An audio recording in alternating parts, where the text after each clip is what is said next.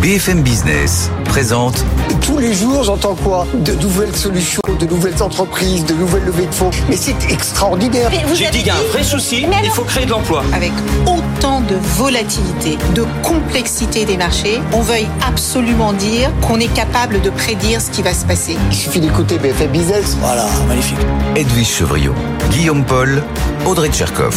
Good evening business. Allez, bientôt 18h, soyez les bienvenus dans Good Evening Business comme tous les soirs en direct bien sûr. Bonsoir Audrey. Bonsoir Guillaume, bonsoir à tous, bonsoir Edwige. Bonsoir Edwige. Bonsoir Guillaume, bonsoir Audrey, bonsoir à tous. Énormément de choses à raconter encore ce soir bien évidemment sur BFM Business. Alors notamment le gouvernement français qui a un plan pour booster l'export des entreprises françaises à l'étranger. Enfin, il va essayer, il met 125 millions sur la table et encore sur plusieurs années. Il y a 13 mesures, 3 mesures clés. C'est difficile, on sait que c'est vraiment le mal français par excellence. Comment faire euh, devant ce déficit abyssal? Ça fait euh, plus de 20 ans euh, que la France n'a pas été en excédent. En tous les cas, Olivier Bech, le ministre en charge du commerce extérieur, sera en studio avec nous. Il va nous expliquer comment il compte faire. C'est dans 10 minutes. Bruno Le Maire qui lâche rien sur le pouvoir d'achat. Il y a eu des annonces aujourd'hui. On va en parler de ça et d'autres choses avec nos experts ce soir, Audrey, bien sûr. hein. Dans les experts ce soir, beaucoup de sujets, bien sûr. On reviendra sur ce plan exportant attendu qui est au cœur euh, de la grande interview avec Edwige ce soir. Et puis, bien sûr, la réforme des retraites. Ça y est, elle entre en vigueur. C'est demain. Forcément, un mot sur la crise du logement. Comment redonner euh, du souffle au secteur et puis aux Français. Et forcément, euh, les négociations commerciales. Eh oui. Et on parlera des grandes annonces qui ont été faites aujourd'hui. C'est riche et encore on vous a pas tout dit. Voilà le programme jusqu'à 20h en direct sur BFM Business. C'est parti. Good evening business, le journal.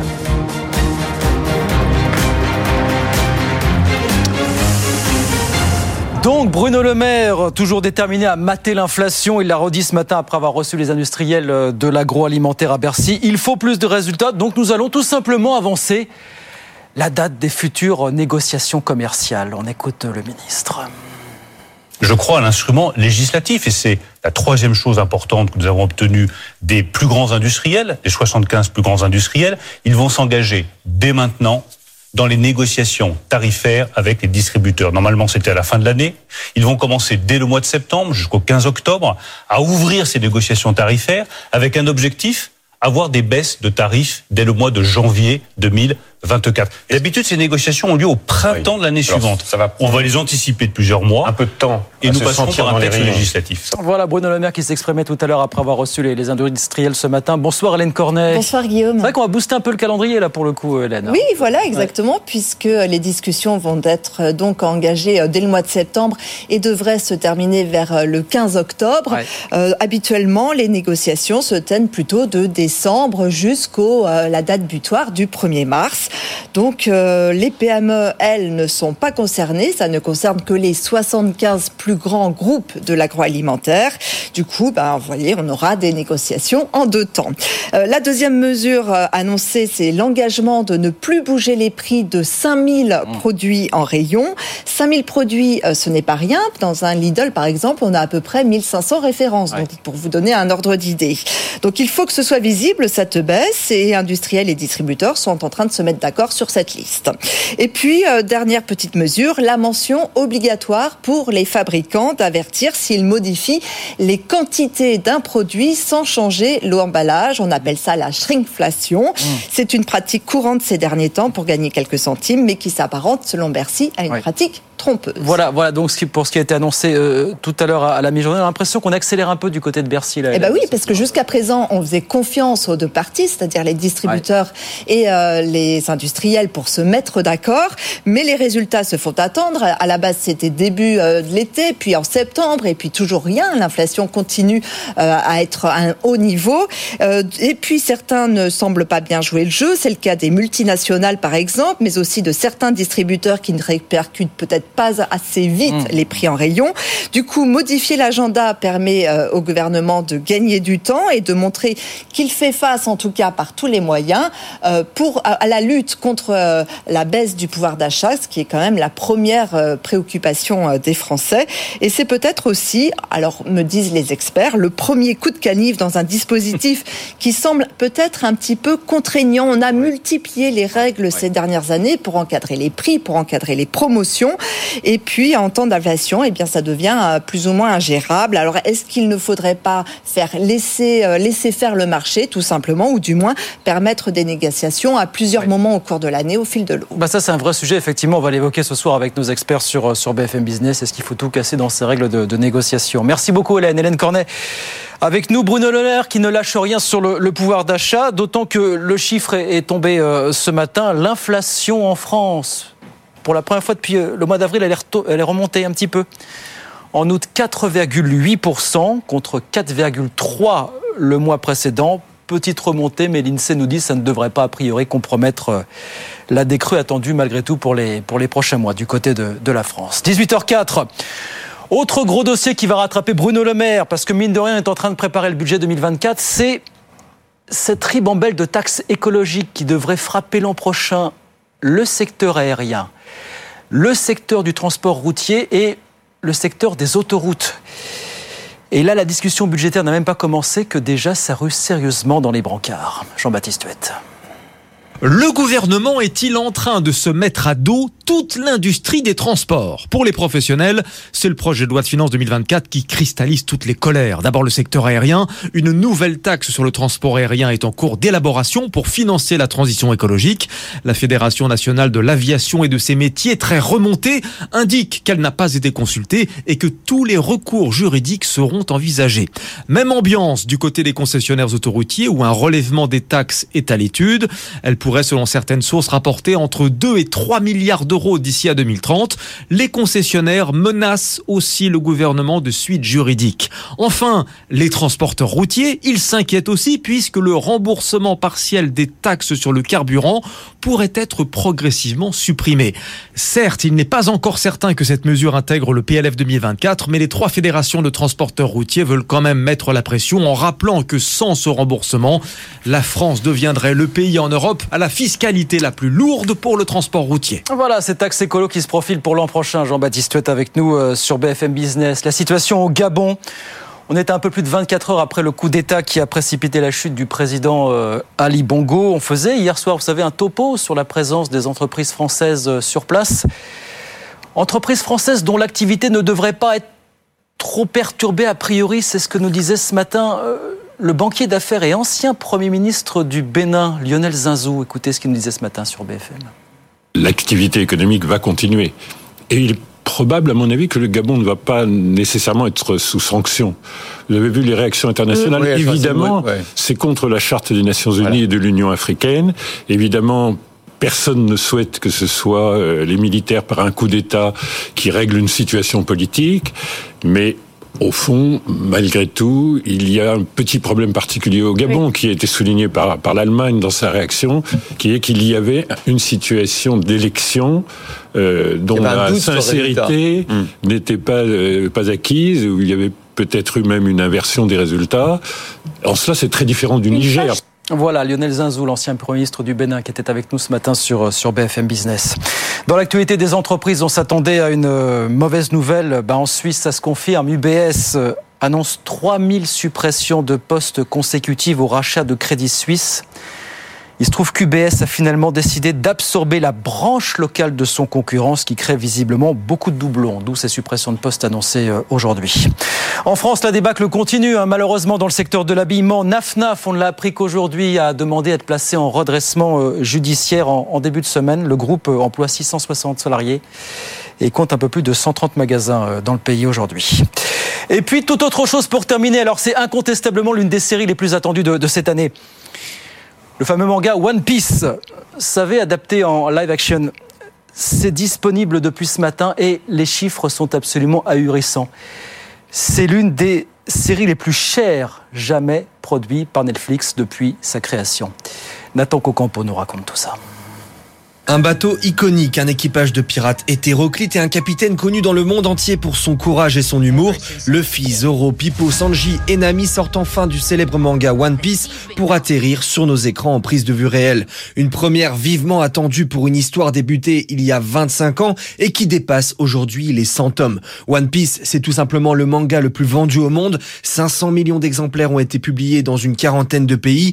Un succès toujours en cours et porté aussi par les animés Plus de 1000 épisodes et 20 saisons ont déjà été diffusés dans le monde. D'où l'énorme attente des fans pour cette série au budget colossal. 144 millions de dollars pour cette première saison de 8 épisodes, soit près de 18 millions de dollars par épisode. À titre de comparaison, la dernière saison de Game of Thrones, c'était 15 millions de dollars l'épisode. Soutenu par son mangaka Eiichiro Oda et développé pendant plus de deux ans, la série a toutes les cartes en main pour trouver son public. Ce serait alors une première pour une adaptation de manga en prise de vue réelle. Voilà quelques 140 millions de dollars pour quelques 8 épisodes de One Piece, donc disponibles sur Netflix euh, depuis ce matin, bien évidemment. 18h09 On va sur les marchés. Tout de suite retrouver euh, notre homme des mangas à nous, du côté euh, d'Euronext. Étienne Braque est avec nous. Bonsoir Étienne. Termine en petite baisse ce soir à la Bourse de Paris. Bonsoir hein. Guillaume. En petite baisse, oui, c'était surtout la dernière séance du mois d'août et vous avez un CAC 40 qui perd un peu plus de 2% sur l'ensemble de ce mois, qui est historiquement un, mois baissier. Le mois de septembre aussi, on verra dans, dans, un mois, on refera les comptes. En attendant, ce soir, vous avez un CAC 40 qui arrive à se maintenir au-delà des 7300 points, 7316 points, c'est une baisse de 0,6%, nette sous-performance du CAC 40 par rapport aux autres indices en Europe à cause d'une valeur, Pernod Ricard. C'était la dernière valeur du, du CAC 40 à publier ses, ses résultats. On est sur des résultats annuels, exercice décalé, quasiment 7% de baisse ce soir pour la valeur avec un groupe qui prévient qu'aux États-Unis, en Chine, la croissance sera flat, voire même en baisse. Donc par rapport à cela, le marché ne, ne fait pas de cadeau. Grosse normalisation de, la consommation aux États-Unis. Dans le sillage, vous avez LVMH qui perd 2,7% à 782 euros ou encore Hermès moins 1,5% à 1900 euros, L'Oréal moins 1% à 405 euros. À l'inverse, vous avez l'obligataire qui se détend et qui permet aux de croissance et aux valeurs endettées de bien se tenir, car on a vu notamment une inflation qui tente à se stabiliser. Et ça, c'est une bonne nouvelle. À pile 15 jours de la prise de parole de Christine Lagarde, ce sera le jeudi 14 septembre. On verra si elle confirme ou non une pause dans le resserrement du rythme de la politique monétaire. En attendant, le CAC 40 perd 0,6% à la clôture, 7316 points. Merci beaucoup Étienne. On regarde rapidement ce qui se passe à Wall Street à la mi-séance, bien évidemment. Le Dow Jones qui gagne 0,1%, 34 927 points. Et puis l'indice Nasdaq de son côté qui grappille 0,4%, 14 074 points. 18h11, un plan pour soutenir les entreprises françaises à l'export. Olivier Becht, le ministre délégué au commerce extérieur et à l'attractivité, est l'invité d'Edwige Chevrillon dans un instant sur BFM Business. A tout de suite. BFM Business présente Edwige Chevrillon, la grande interview. Bonsoir à tous, bienvenue dans cette grande interview. On va essayer de comprendre pourquoi la France a un déficit du commerce extérieur absolument abyssal depuis plus de 20 ans. Et puis surtout, quelles sont les solutions? Ça tombe bien, le ministre en charge justement du commerce extérieur, Olivier Becht, est avec nous. Bonsoir Olivier Becht. Bonsoir. Merci d'être là. Aujourd'hui, vous avez présenté un plan Oser l'export euh, qui est en direction surtout des TPE et des PME pour essayer de les convaincre de changer de culture et de leur dire il faut aller exporter. Alors il y a des secteurs où ça marche très bien. Hier, je recevais Philippe Dornano, patron de Sisley, la cosmétologie, le luxe, ça, évidemment, ça cartonne. Mais il y a d'autres secteurs où ça cartonne pas. Vous allez nous expliquer comment, en quoi consiste ce plan, les 13 mesures que vous avez annoncées. Juste d'abord, peut-être pour qu'on comprenne bien l'enjeu. Le dernier chiffre que vous avez publié, je crois que c'était 54 milliards oui. de déficit. C'était pour le premier semestre 2023. Bon, en petite amélioration quand même. Euh, et là, vous voyez se profiler quoi là sur les, le dernier trimestre? Écoutez, euh, il est un peu tôt pour faire euh, des estimations euh, sur le deuxième semestre parce qu'on a encore. C'est pour ça que je dis trimestre. Voilà. C'est pour avoir une, on, on, une on a, tendance, quoi. Je vous demande pas un chiffre, je, évidemment. Je, je, pense que j'espère, en tout cas, que la tendance qui était celle du premier semestre va se confirmer au deuxième semestre, avec une réduction encore du, déficit qui est due, quand même, il faut le dire, en grande partie au reflux du déficit que nous avions l'année dernière sur l'énergie. Je, rappelle simplement, si vous voulez, les trois composantes de notre déficit commercial. Euh, à peu près la moitié l'an dernier sur l'énergie. Une crise énergétique, on a été obligé d'importer beaucoup plus d'énergie, elle coûtait beaucoup plus cher, et en plus, euh, l'euro s'était déprécié par rapport au dollar.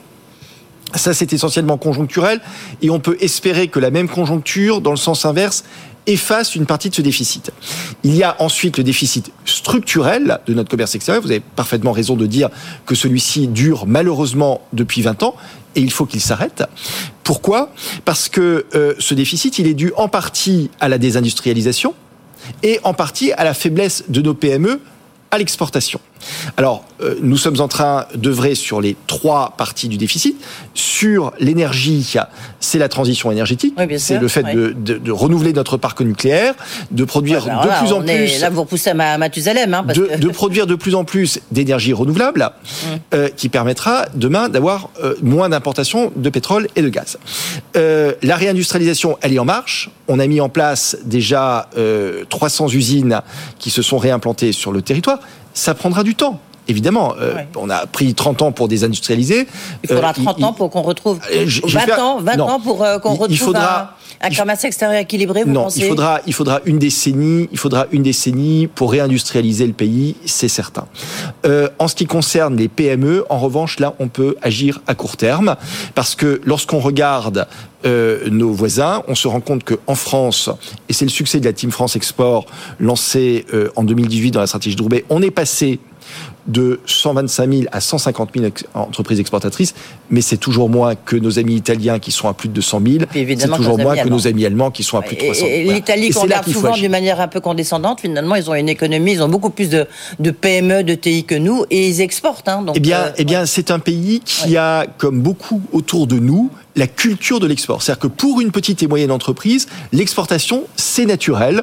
Euh, on ne se pose pas la question. Euh, ça fait partie de la stratégie de croissance. Donc ce n'est pas le cas chez nous. Et c'est ça ce qu'il faut changer. Et ça, on peut le changer à court terme. Et c'est le cœur du plan export. Donc, euh, on, va y arriver. Mais comme on a du temps, c'est intéressant aussi pour nos auditeurs et téléspectateurs de, se remémorer un peu le, ce, mal français quand même du commerce extérieur. les, les grands piliers euh, de la, des industriels qui exportent, c'est l'aéronautique, le, premier poste le plus, le plus important. Quand il y a une commande Airbus, euh, tout va mieux. Alors, euh, évidemment, quand l'aéronautique se porte bien, euh, le commerce extérieur euh, va mieux. Euh, mais les grands postes, en réalité, c'est l'aéronautique, c'est le luxe aussi euh, français. Ce en numéro un, c'est le luxe ou c'est l'aéronautique C'est l'aéronautique. Ouais, enfin, sur les, si vous voulez, sur les excédents commerciaux, c'est l'aéronautique.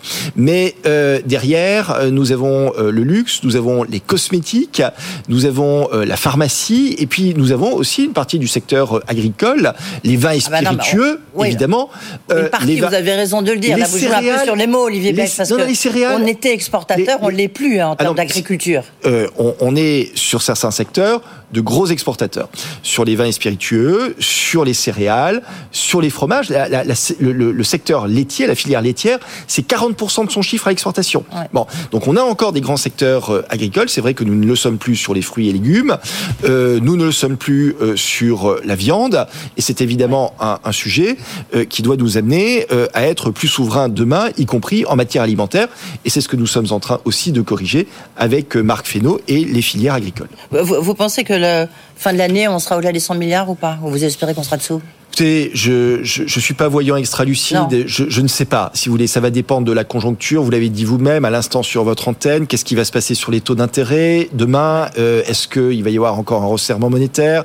Euh, Comment euh, les euh, entreprises vont se, vont se comporter sur leurs dépenses d'investissement? Est-ce que en matière énergétique, on aura un début d'hiver qui sera plutôt froid ou euh, plutôt tempéré?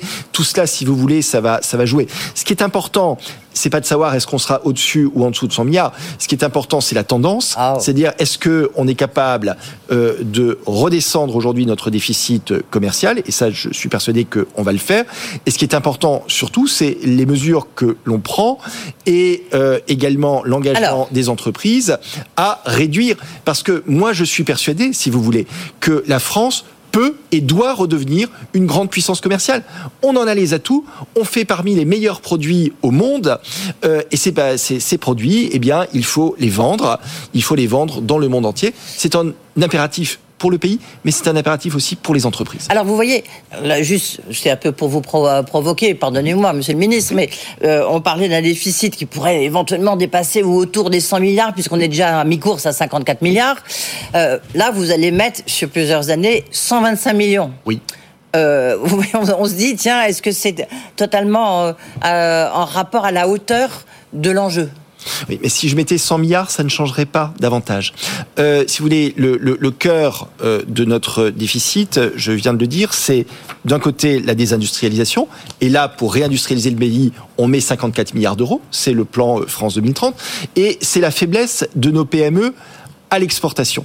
Et la faiblesse de nos PME à l'exportation, elle est essentiellement due à l'absence de réflexe export, de logique export d'une grande partie de nos PME qui se disent mais finalement on a un marché local, on a un marché national sur lequel on se trouve bien, on arrive peu ou prou à maintenir la viabilité de l'entreprise. Si on va à l'export, c'est un risque. Alors, eh bien, moi, je souhaite démontrer que c'est l'inverse, c'est-à-dire que c'est en n'allant pas à l'export qu'on prend le risque. D'où votre plan, le plan, oser l'export. Tout à fait. Avec euh, trois points clés 13 mesures, c'est le moment de, nous les donner. Alors, si vous voulez, on va commencer euh, dans l'ordre. Euh, on va commencer par la, la, la, ce qui, à mon sens, est euh, l'axe le plus important, c'est investir dans l'humain et dans les territoires pour donner ce réflexe export. Parce que je le disais à l'instant, vous pouvez mettre des milliards sur la table, chef d'entreprise n'a pas envie d'aller à l'export, il ne va pas à l'export. Donc qu'est-ce que nous allons faire concrètement? La première chose que nous allons faire, c'est nous allons mettre la Team France Export sur le terrain pour aller voir individuellement chaque chef d'entreprise qui aujourd'hui n'exporte pas ou exporte très peu. En lui disant la chose suivante, en lui disant nous vivons dans un monde de choc. Un monde de choc qui en plus s'accélère. Choc sanitaire, choc géopolitique avec la guerre, choc de l'inflation, également le choc climatique, etc. Et on ne sait pas ce qu'il en sera pour l'avenir. Vous dépendez que d'un seul marché, vous mettez tous vos œufs dans le même panier, le fameux marché régional ou national, le marché se retourne, votre entreprise est morte. Donc diversifier les risques, c'est aller à l'export. C'est aller à l'export. Deuxièmement, les chefs d'entreprise nous disent oui, mais euh, moi j'aimerais bien aller à l'export, mais vous comprenez, mon entreprise est petite, je n'ai pas les moyens des grands groupes, je veux de l'humain il me faut des ressources humaines pour. On avait les VIE à l'international, eh bien, on invente le VTE, le volontaire territorial à l'export, c'est-à-dire des jeunes bien formés qui vont venir dans l'entreprise pour épauler le chef d'entreprise, pour euh, calibrer euh, à la fois l'offre export et euh, l'entreprise elle-même pour aller euh, Il y en aura combien sur le, sur le terrain, si j'ose eh dire? Il y en aura, euh, si euh, je puis me permettre, autant euh, que de nécessaire. Si vous voulez, sur les VIE, nous sommes aujourd'hui à 10 000 VIE par an. On, on va bientôt euh, engager le 100 millième VIE. Donc, les VTE, nous allons monter en puissance et j'espère qu'il y en aura bientôt autant que de nécessaire pour l'ensemble des entreprises pour les porter. On va mettre aussi en place une académie de l'export, c'est-à-dire former à l'intérieur de l'entreprise, les cadres, les salariés, pour aller justement vers l'exportation. Et puis euh, derrière, on va développer euh, un deuxième euh, un deuxième axe qui me semble important, c'est accompagner les entreprises davantage sur les salons, dans les salons, dans les, les internationaux, choses oui, comme ça. Et sur les grandes plateformes. Oui. Euh, quand on regarde aujourd'hui, vous voyez derrière vous, il y a ce magnifique porte-conteneur. Aujourd'hui, 90% du commerce international passe par la mer. Mais mais la réalité de la transaction, c'est que 80% quasiment du commerce B2B, eh bien, il se passe sur Internet. La, la relation se passe sur Internet. Et donc, si on veut pouvoir euh, eh bien, euh, attraper ses clients, euh, eh bien, il faut être sur Internet. Et les Français ne sont pas assez sur Internet. Donc, nous allons mettre sur les grandes plateformes avec le développement des e-vitrines françaises pour faire en sorte que nos entreprises soient présentes partout dans le monde. Ça ne sert à rien de faire les meilleurs produits du monde si on ne le sait pas et si on n'est pas capable de les vendre Alors, dans le monde entier. Il y a des super VRP pour ça, ça s'appelle le président de la République française ou le Premier ministre. Et, souvent, du reste, c'est ce que vous disent les, patrons de PME qui dit lorsqu'ils vont à l'étranger, lorsqu'ils vont en Chine, lorsqu'ils vont, euh, je, ne sais pas où, euh, euh, eh bien, ils emmènent des grandes entreprises. Donc, effectivement, il y a tout le CAC 40 qui est dans l'avion, mais ils emmènent très très peu de PME, de PMI, alors que les Allemands, on s'en souvient d'Angela Merkel, elle, elle arrivait avec des, des, wagons de patrons de PME, de PMI. Il faut aussi changer la culture euh, au niveau euh, politique, non Figurez-vous que c'est ce que le président de la République a dit euh, lundi matin à la, oui, conférence, à la conférence, des, des ambassadrices et des ambassadeurs. Oui, mais ça fait quand même quelques temps qu'il est président. Si vous voulez, d'abord, je pense que l'un n'exclut pas l'autre. On a besoin de nos grandes entreprises. C'est aussi elles qui tirent le commerce international. Tout à fait. On a besoin des deux. Euh, et nous avons besoin des PME et des PMI. Il se trouve que moi, j'ai fait l'année dernière une quarantaine de déplacements dans le monde et que dans chacun de mes déplacements, j'ai emporté des délégations avec Business France, avec les chambres de commerce et, et, euh, et d'industrie euh, françaises à l'international, avec la BPI. J'ai emmené des PME, des PMI. Je peux vous dire que dans chaque pays, on défend les marchés et que lorsqu'elles vont à l'international, nos PME voilà, sont plébiscités. Nous avons des produits qui font rêver et des services qui font rêver. Et euh, chaque fois que nous nous déplaçons, il y a des affaires euh, euh, à la fin de la délégation. Et, et, votre plan, il commence tout de suite, j'ai envie de dire. Hein. Ah mais attendez, Ceux qui nous, s'il y en a qui nous écoutent, qui nous regardent, allez-y. Je, je veux dire, le cap, il est très clair. Le cap, c'est 200 000 entreprises exportatrices mm. en 2030. C'est le fait de retrouver à l'horizon 2030 euh, un, euh, on va dire, un équilibre, idéalement un excédent dans nos échanges avec le monde. Et pour y arriver, il faut démarrer tout de suite. Voilà, euh, le, le, le, plan, il a été lancé euh, cet après-midi euh, et euh, nous avons déjà fait d'ailleurs des, des euh, premiers déplacements en Ile-de-France. Je le ferai dans l'ensemble des régions aussi, françaises. Ouais. Voilà, il faut y aller, il faut aller vite et aller loin. Est-ce que, puisque vous parlez beaucoup de réindustrialisation en disant euh, ça passe par là, le succès euh, de la France à l'export, c'était le moment de décaler la, la suppression de la CVAE, euh, Olivier Bech Alors, on a d'abord, si vous voulez, si on veut être, euh, si on veut être totalement euh, objectif, euh, nous avons baissé les impôts de production dans le dernier mandat de 10 milliards d'euros. Nous avons Ah oui, mais il ramené, en reste 44 nous milliards avons, encore Nous avons ramené, nous avons ramené le taux d'imposition des sociétés de euh, euh, 33,3 à 25 et euh, nous avons supprimé l'année dernière la première part de la CVAE à 4 milliards. Il reste 4 milliards euh, à supprimer. Ouais. On va le faire de manière Oui, oui, mais lissée. ça, Elisabeth Borne a ce même micro, elle On va, expliqué. on va le faire de manière lissée. Euh, et autant. C'est si dommage, vous- non? C'est un peu contradictoire. Oui, mais est-ce que, euh, excusez-moi, mais est-ce que si vous voulez, si on avait baissé euh, de 4 milliards tout de suite, est-ce qu'on aurait eu les 200 000 entreprises exportatrices Non. demain? Non. Bon, donc, si vous voulez, euh, il faut aussi se concentrer sur l'équilibre des finances publiques et faire en sorte que les engagements soient tenus. Les 4 milliards seront supprimés. Ils sont supprimés de manière lissée. Et en attendant, nous accompagnons encore davantage nos entreprises pour faire en sorte qu'elles exportent davantage. Toute dernière question euh, sur le Gabon, parce qu'on sait que là, là, l'enjeu est quand même très important pour les entreprises françaises, nos entreprises françaises, hein, très présentes euh, au Gabon. Est-ce que vous, je ne sais pas, qu'est-ce que vous avez mis en place? Est-ce que vous leur euh, conseillez au niveau, puisque vous dépendez du ministère des Affaires étrangères? Ce, ce que je peux vous dire, c'est que nous suivons la situation au Gabon avec la plus grande attention. Euh, nous euh, veillons tout particulièrement à la sécurité de nos ressortissants, de la communauté française, et également, bien sûr, de euh, nos entreprises. Nous avons condamné euh, le coup d'État et, euh, bien sûr, euh, nous sommes en faveur d'un processus démocratique, à la fois euh, libre et euh, transparent. Euh, voilà, et donc euh, nous continuons à suivre cette situation de manière extrêmement attentive, encore une fois, pour veiller à la sécurité des ressortissants et des entreprises. Objectif, objectif à l'export, c'est 200 000 entreprises, c'est ça 200 Le 000 cap, PME le cap est clair. 2030, nous avons 200 000 entreprises exportatrices et euh, nous essayons de retrouver l'équilibre et euh, peut-être même un excédent dans nos rapports avec le monde. C'est un objectif qui est à portée de main. enregistré, vous viendrez nous voir, Mais, Olivier mais je, Bech, je viendrai hein, vous voir en ouais. 2030. Oui, dans 2030, bon, je alors vous viendrai viendrez- vous voir en 2030 et je viendrai vous voir et je mais- viendrai vous voir avant parce que nous avons des de objectifs. Nous avons des objectifs euh, de euh, tendance. Euh, le résultat, il ne se gagnera pas entre 2029 et 2030. Il se gagne dès aujourd'hui. Il se gagne sur le terrain avec nos entreprises, car ce sont dès elles qui font l'export. Dès ici, puisqu'on vous a écouté. Merci beaucoup, euh, en tous les cas, d'être venu exposer vos ambitions Voilà. pour le commerce extérieur dans la France. Merci beaucoup. Olivier Bech, le ministre, justement, en charge du commerce extérieur pardon, et de l'attractivité, c'est ça, je ne voulais pas euh, oublier, était notre invité. Tout de suite, Guillaume Paul, rappel des titres. Good Evening Business. Actu, experts, débat et interview des grands acteurs de l'économie.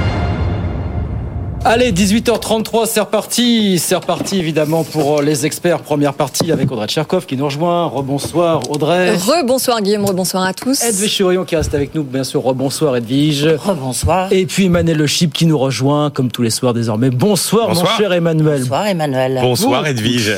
Ravi de vous retrouver. Moi aussi. Les signatures maison sont là. Voilà, c'est parti pour cette nouvelle saison. On va commencer bien sûr comme tous les soirs. Bah, c'est désormais l'exercice par débriefer tout ce qui vient d'être dit avec notre invité, le ministre Olivier Bech. Il y a beaucoup de choses ce soir encore, Audrey. Hein oui, alors absolument. D'autant que ce plan export, il était très attendu. Je vous rappelle quand même que la France n'a eu aucun excédent commercial depuis 2002 et que évidemment, eh bien, nos PME et nos ETI, elles ont beaucoup de mal à s'exporter, surtout quand on se compare euh, à nos voisins allemands et italiens. Même si comparaison n'est pas raison. Edwige, Convaincu ou pas par ce plan? Bah, Convaincu, c'est un peu difficile de dire parce que l'enjeu est tellement gigantesque, si vous voulez, que là, on est à 54 milliards. Il a dit que peut-être. Donc, c'est beaucoup mieux par rapport au, dernier semestre de, 2022. On rappelle l'an dernier, 164 hein, sur l'ensemble de l'année, pardon. Et hein, là, Oui, et une embellie en trompe-l'œil, hein, parce que c'est beaucoup dû au prix de l'énergie, évidemment. Oui, mais en même temps, du coup, c'est une aggravation aussi en trompe-l'œil, parce que c'est beaucoup dû aussi au prix de l'énergie. Mmh. Donc, quand on regarde quand même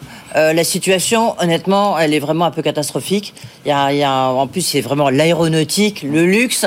C'était l'agriculture. Ce n'est plus l'agriculture, sauf les vins et spiritueux. C'était l'automobile. L'automobile, et c'est beaucoup moins l'automobile. Donc, on, on, est vraiment dans un essoufflement. En fait, on paye complètement la désindustrialisation de la France. En fait, euh, on cherche toujours des comparaisons par rapport aux Allemands, et Italiens, etc. Ce qui est frappant de voir, c'est que là, c'est la conséquence directe de cette désindustrialisation, c'est que du coup, on n'exporte plus et qu'il y a un vrai problème de positionnement aussi des entreprises françaises. Alors, comme il dit, même si on mettait 100 milliards sur la table, ça changerait pas du jour au lendemain. Oui, hein, alors, euh, alors, j'ai bien aimé ça. Alors justement, hein. oui, mais alors est-ce qu'on peut challenger ça euh, entre nous? Parce que vous lui avez rappelé à juste titre euh, l'urgence de la situation et les enjeux. Vous lui dites bon, 125 millions, est-ce que c'est justement à la hauteur de ces enjeux? Il vous dit écoutez, si on avait mis 100 milliards, ça n'aurait rien changé. Emmanuel Le Chypre. non, mais est-ce que c'est sérieux, franchement? Bah. Euh, oui, c'est-à-dire que euh, effectivement les, les, les, les, fondamentaux de, de, la, de la dégradation de, de notre euh, compétitivité, effectivement, il faut les rappeler. C'est un nombre de secteurs exportateurs, Edwige l'a dit, qui est finalement assez restreint. La désindustrialisation, et là on, va, on pourrait refaire l'histoire encore, etc. Mais c'est vrai qu'il y a une histoire française de la désindustrialisation qui ne s'est pas produit euh, ailleurs. Et là, effectivement, quand on passe en revue la littérature, la meilleure synthèse, c'était peut-être Nicolas Dufour qui l'avait fait euh, dans mm. l'introduction de, de, son livre sur euh, la désindustrialisation. Et il, disait, et il disait, c'est simple, finalement, tout le monde a un peu sur les mains le sang de la, de la désindustrialisation. Et ça a commencé il y a une bonne trentaine d'années. Oui, c'est ça, c'est-à-dire en gros les, les politiques la France qui, ont laissé vous vous souvenez? Exactement, il y avait cet engouement. Il y avait cet, il y avait cet engouement effectivement. Il y avait euh, les politiques qui ont laissé filer des secteurs entiers, euh, rappelez-vous, euh, Péchinet, etc., Rhône Poulain, etc. Ça, tout ça, on, a laissé filer. Les syndicats n'ont pas joué le jeu vraiment non plus. Est-ce que les salariés et les consommateurs français ont joué le jeu? Non, pas vraiment. Et il y a aussi cette, ce rapport à l'industrie qui est quand même extraordinaire. Songez quand même qu'il il y a 36% des Français qui aiment l'industrie qui se projettent dans l'industrie, c'est deux fois moins hmm. que les Américains, c'est deux fois moins que les Chinois, c'est deux fois moins que les Allemands. Donc oui, il y a une faiblesse française qui est liée euh, à, l'industrie. Et après, en même temps, en même temps, euh, la réalité, c'est que ce qui explique fondamentalement notre déficit commercial, c'est mécaniquement et tout simplement l'insuffisance euh, d'entreprises de taille intermédiaire. C'est-à-dire que contrairement à ce qu'on entend, nos entreprises de taille intermédiaire font aussi bien et sont aussi exportatrices que les entreprises de taille intermédiaire en Italie, en Allemagne, etc. Le problème, c'est que vous en avez deux fois moins qu'en Italie et trois fois moins euh, qu'en Allemagne.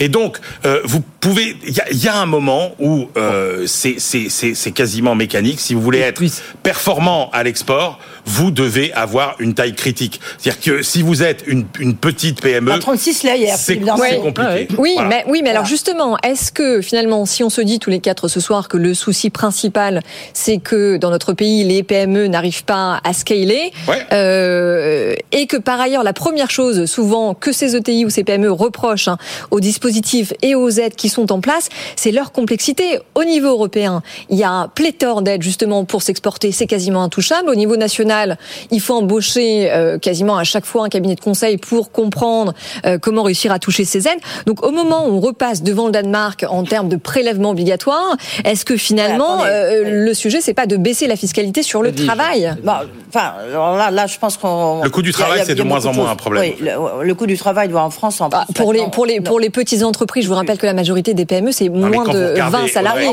c'est vraiment la taille est et puis le positionnement parce que nous c'est quoi notre valeur ajoutée? Justement. Il y a de, de, de valeur ajoutée de l'entreprise française, de produits français. À cet égard, il, a... jamais su tellement euh, se positionner par rapport aux produits allemands. C'est intéressant. de toute façon, la, France, intéressant. Non, mais la France, c'est la qualité espagnole au prix allemand. Voilà, ça c'est la phrase. Non, parce qu'il vous dit à un moment donné, c'est bien. favorite.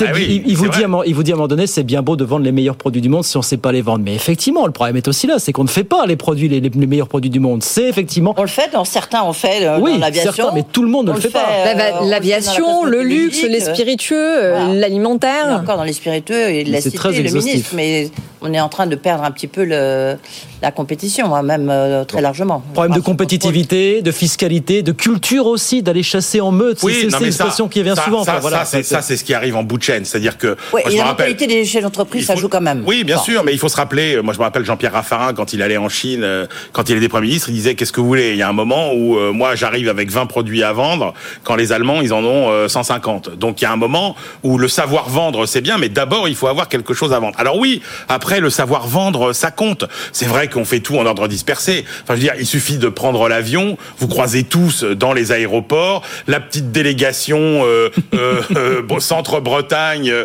avec ses petits kakimonos euh, qui part avec les CCI, dans un salon en, aux Pays-Bas ou et en ils Espagne. Sont une vingtaine. Et, ils, sont, ils sont une vingtaine.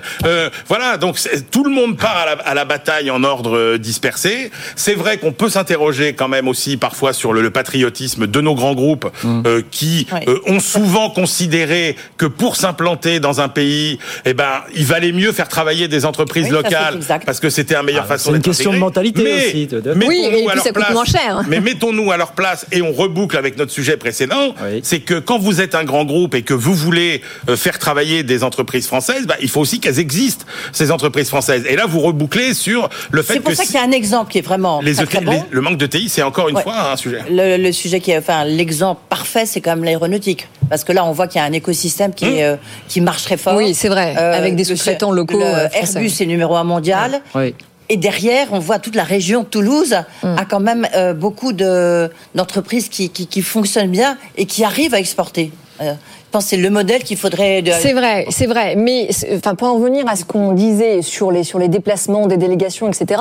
Ça, c'est un sujet dont vous avez parlé avec le ministre euh, Edwige, qui l'a très bien compris et il l'a reconnu. En effet, c'est vrai que quand la délégation du président se déplace dans un pays à l'étranger, elle emmène tout un flot d'entreprises euh, cotées en bourse, mais les petites et moyennes entreprises, eh bien, elles ne sont pas là, contrairement à nos voisins. Et d'ailleurs, ce qui explique ce chiffre très intéressant, un tiers des TPE et des PME en France qui se décide d'exporter mmh. n'exporte plus l'année d'après.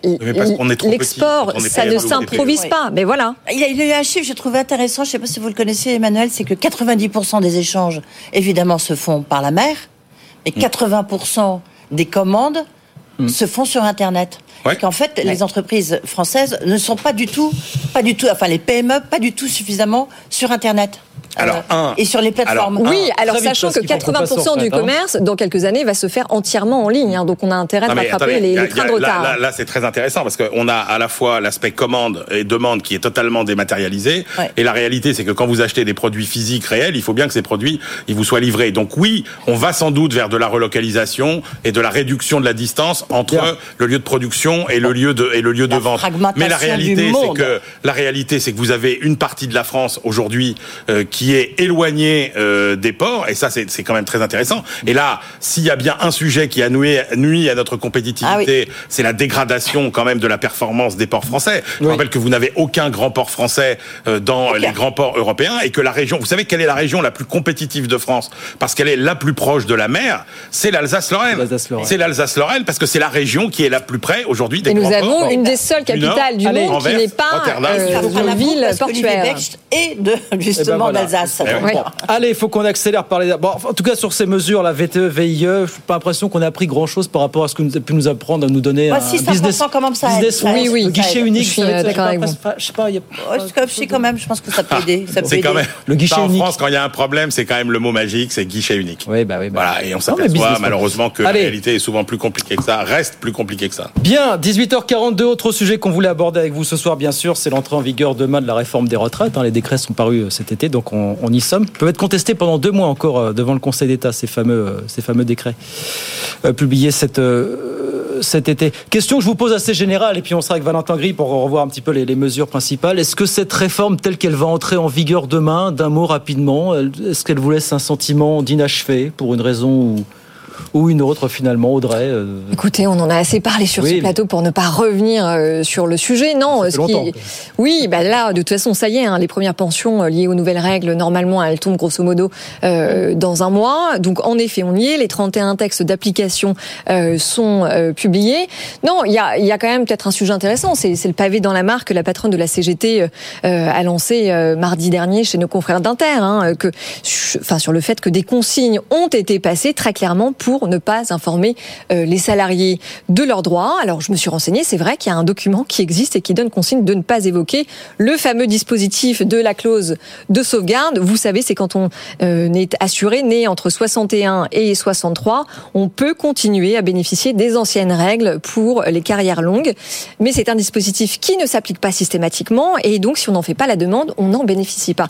Donc j'ai trouvé ça euh, un peu un peu fort de café parce que la direction estime que nul n'est censé ignorer la loi, mais enfin quand même, c'est, mm. il me semble, une atteinte, en tout cas assez grave, au rôle que doit avoir la Caisse nationale d'assurance vieillesse. Edwige ah, Moi là-dessus, je n'ai pas du tout enquêté personnellement, donc je, je, ne sais pas, j'ose pas me prononcer là-dessus. Euh, c'est, ça peut être un point effectivement assez, assez inquiétant si, si jamais c'est le cas. Emmanuel, sur la réforme bah, Grosso modo. C'est qu'on n'a pas dit ces derniers mois qu'on peut dire ça. Non, mais c'est, bah, si, si, on prend un peu. C'est pas inintéressant, de, effectivement, maintenant que le, le, finalement toute la, toute la passion et la violence autour de, de cette réforme des retraites est un peu retombée.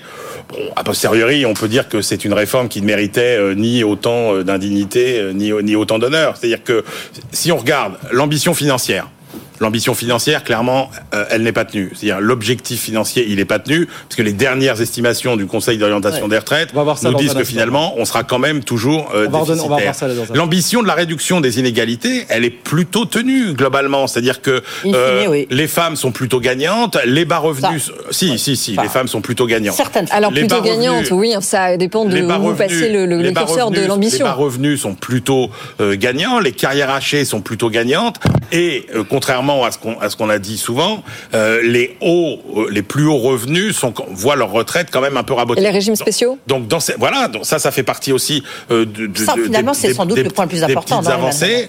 Donc oui, effectivement, c'est une retraite qui corrige quelques inégalités. Après, euh, il faut voir un peu en matière d'externalité de réforme, c'est-à-dire que euh, cette réforme a malheureusement, et ça, ça se voit pas par rapport à cette réforme, mais un de ses contre-coups majeurs, c'est que cette réforme, elle a absorbé une énergie politique réformatrice hmm. absolument considérable et qu'elle a sans doute euh, absorbé une grande partie de l'énergie réformatrice qui aurait été nécessaire au cours du reste du quinquennat pour faire d'autres réformes importantes. Edwige, avant de dire quelques chiffres après. rapidement, je, je, je m'en suis étranglé là, tout à l'heure par rapport à votre question. non, ce que je voulais dire, c'est qu'à propos de chiffres, ce qui a sans doute vraiment, mais euh, complètement saboté cette réforme des retraites, c'est justement que les chiffres n'étaient pas crédibles.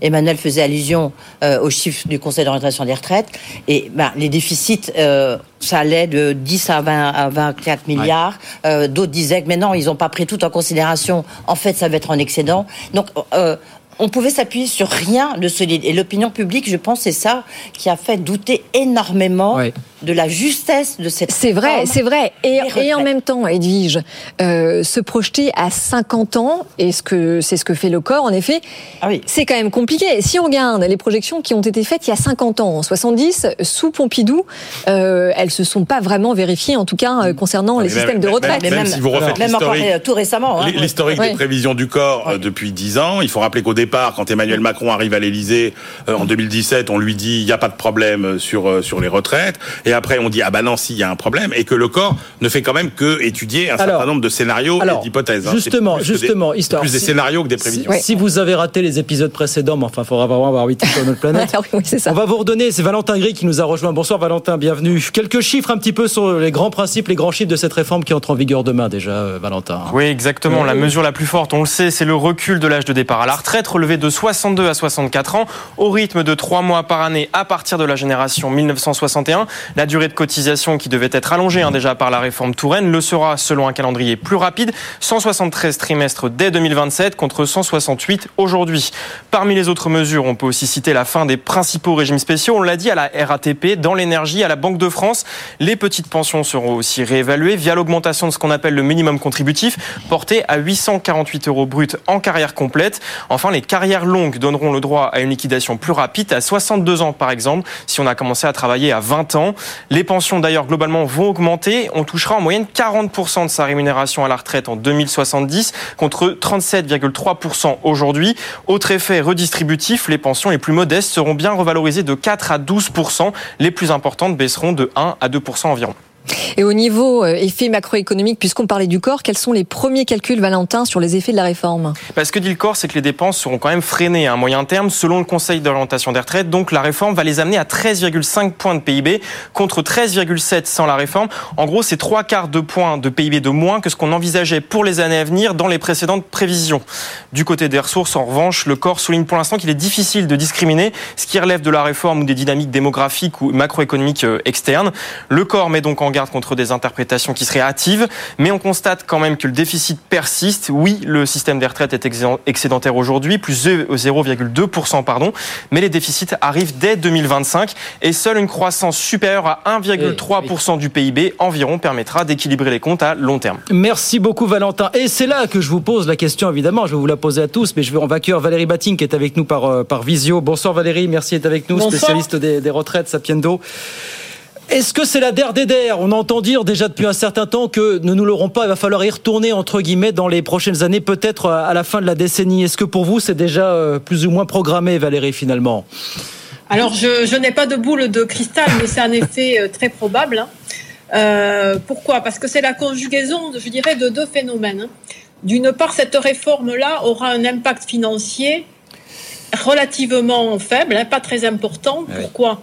Parce que vous l'avez dit. Alors certes, l'âge légal est augmenté de deux ans. Certes, on a une accélération de la réforme Touraine, mais il y a énormément d'exceptions, vraiment énormément d'exceptions, qui d'ailleurs augmentent la complexité de cette réforme. Hein. Mais la multiplication du nombre de cas de départ anticipé fait qu'en fait, un départ sur deux ne se fera pas à 64 ans, hein, mais se fera avant. Donc le gouvernement a, alors c'est de bonnes surprises hein, pour, euh, pour certains futurs retraités, mais ce qui est une bonne surprise au niveau individuel euh, est une n'a pas un effet positif sur euh, sur les finances publiques. Hein. Donc il y a énormément de cas de, de départ anticipé pour les carrières longues hein, qui ont été extrêmement assouplis et également pour raisons de santé. Donc on est à au moins un départ sur deux avant l'âge de 64 ans. Eh Donc cette réforme n'aura pas un impact très fort sur le recul de l'âge ah, effectif de départ à la retraite. Restez avec nous Valérie. Bah, tour de table ici. Est-ce que pour vous c'est la der des der? Après tout, on vit depuis bien longtemps sur un rythme d'une réforme tous les, euh, je sais pas quoi. Non, évidemment que non. Non, évidemment que non. Ce n'est pas la der des der. Bah, tout, du reste, même Elisabeth Borne euh, au Medef, ils l'ont tous dit qu'il y aurait certainement une autre réforme des retraites.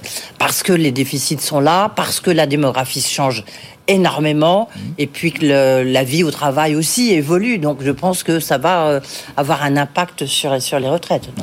oui, oui, bien sûr, mais sauf, on en avait parlé en effet avant l'été. Hein. Là, on est en train de, de légiférer sur, euh, sur la machine à vapeur alors qu'on est dans un train à grande vitesse, que 80% globalement euh, des métiers de demain n'existent pas encore aujourd'hui. Donc de toute façon, même si ça avait été un peu plus ambitieux d'un point de vue financier, on aurait été obligé d'y retourner. Maintenant, par rapport à, ce que, à ce que je viens d'entendre, beaucoup de départ anticipé, ça veut dire beaucoup de cas particuliers. Euh, il y a uniquement 300 droits au recrutement en CDI qui ont été ouverts justement pour gérer euh, cette réforme des retraites. Est-ce que ça va suffire? On y retourne d'ici la fin de la décennie, Manuel, pour vous ou pas? Oui, c'est probable, parce qu'effectivement, euh, euh, l'économie est en train de changer comme, euh, comme jamais. Hein. Effectivement, quand on dit mm. que les deux tiers des emplois des jeunes qui sont collégiens aujourd'hui n'existent pas encore, mm. et que c'est même pas seulement des, emplois nouveaux, c'est des, contrats de travail. Voilà, c'est ça, c'est des façons de travailler. et l'intelligence artificielle. donc tout ça, effectivement, va encore changer.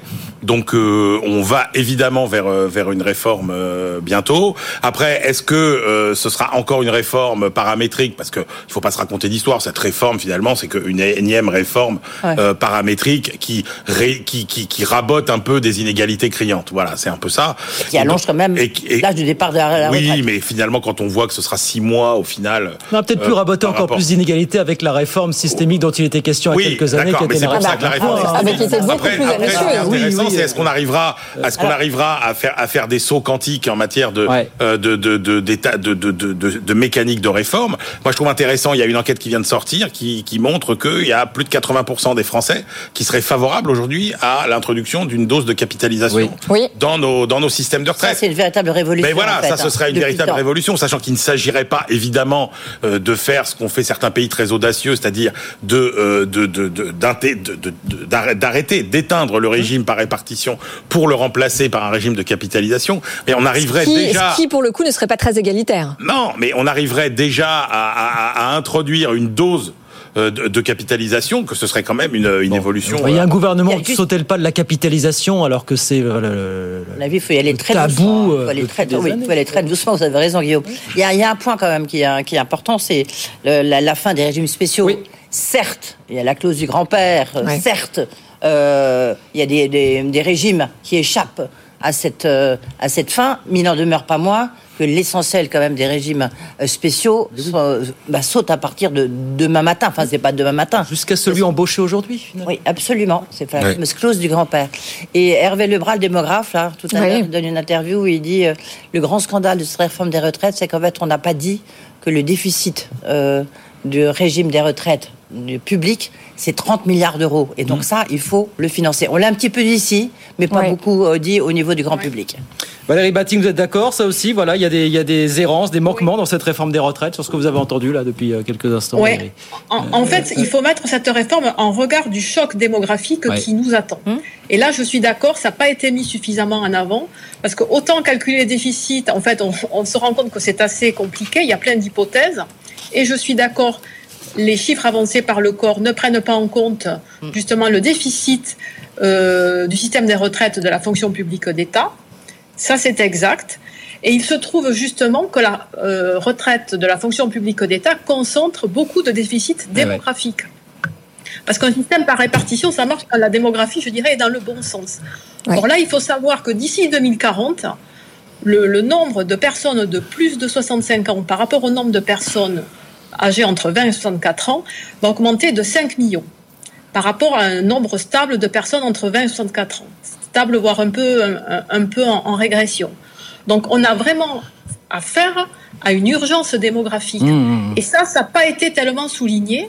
Et il se trouve que l'urgence démographique, qui se retrouve évidemment dans un rapport cotisant-cotisé, est assez concentrée dans le régime de la fonction publique. Et ça, c'est pas pris en compte. Et voilà. Voilà. Merci beaucoup Valérie. Merci d'avoir été avec nous. Valérie Batting, euh, présidente de Sapiens de retraite. Voilà, conclusion. On y retournera quand alors Oh, ce sont des experts d'Alixio qui nous disent quoi 2029, 2028, 2029 Je serai plus là, je serai à la retraite justement. ah, Edwige, on ne sait pas, on ne sait pas. oui, voilà, voilà, Non, mais un mot aussi peut-être quand même, euh, enfin très très rapidement, il nous reste une minute, mais depuis le début de la semaine, on a échangé avec plusieurs euh, syndicats, plusieurs représentants euh, des corps intermédiaires, notamment sur ce plateau, et on sent quand même qu'il y a une espèce d'accalmie et qu'ils ils n'ont pas envie de, de perdurer dans un jusqu'au boutisme sans issue, et qu'au contraire. Ils ont vraiment envie. Sauf la CGT qui propose un référendum. enfin, oui, c'est ça. Exactement, avec LFI. Mais en tout cas, enfin, ils ont plutôt envie de continuer à se mobiliser autour de sujets qui les rassemblent, comme les seniors, euh, ou alors euh, la pénibilité et l'augmentation des salaires, évidemment. Grande préoccupation. Réforme, nouvelle réforme ou pas de l'assurance chômage, qui peut être aussi un des grands feuilletons de l'automne prochain, si ça se trouve. On suivra ça évidemment sur, sur BFM Business. C'est terminé pour cette première partie des experts. Merci. Valérie Batting d'avoir été avec nous.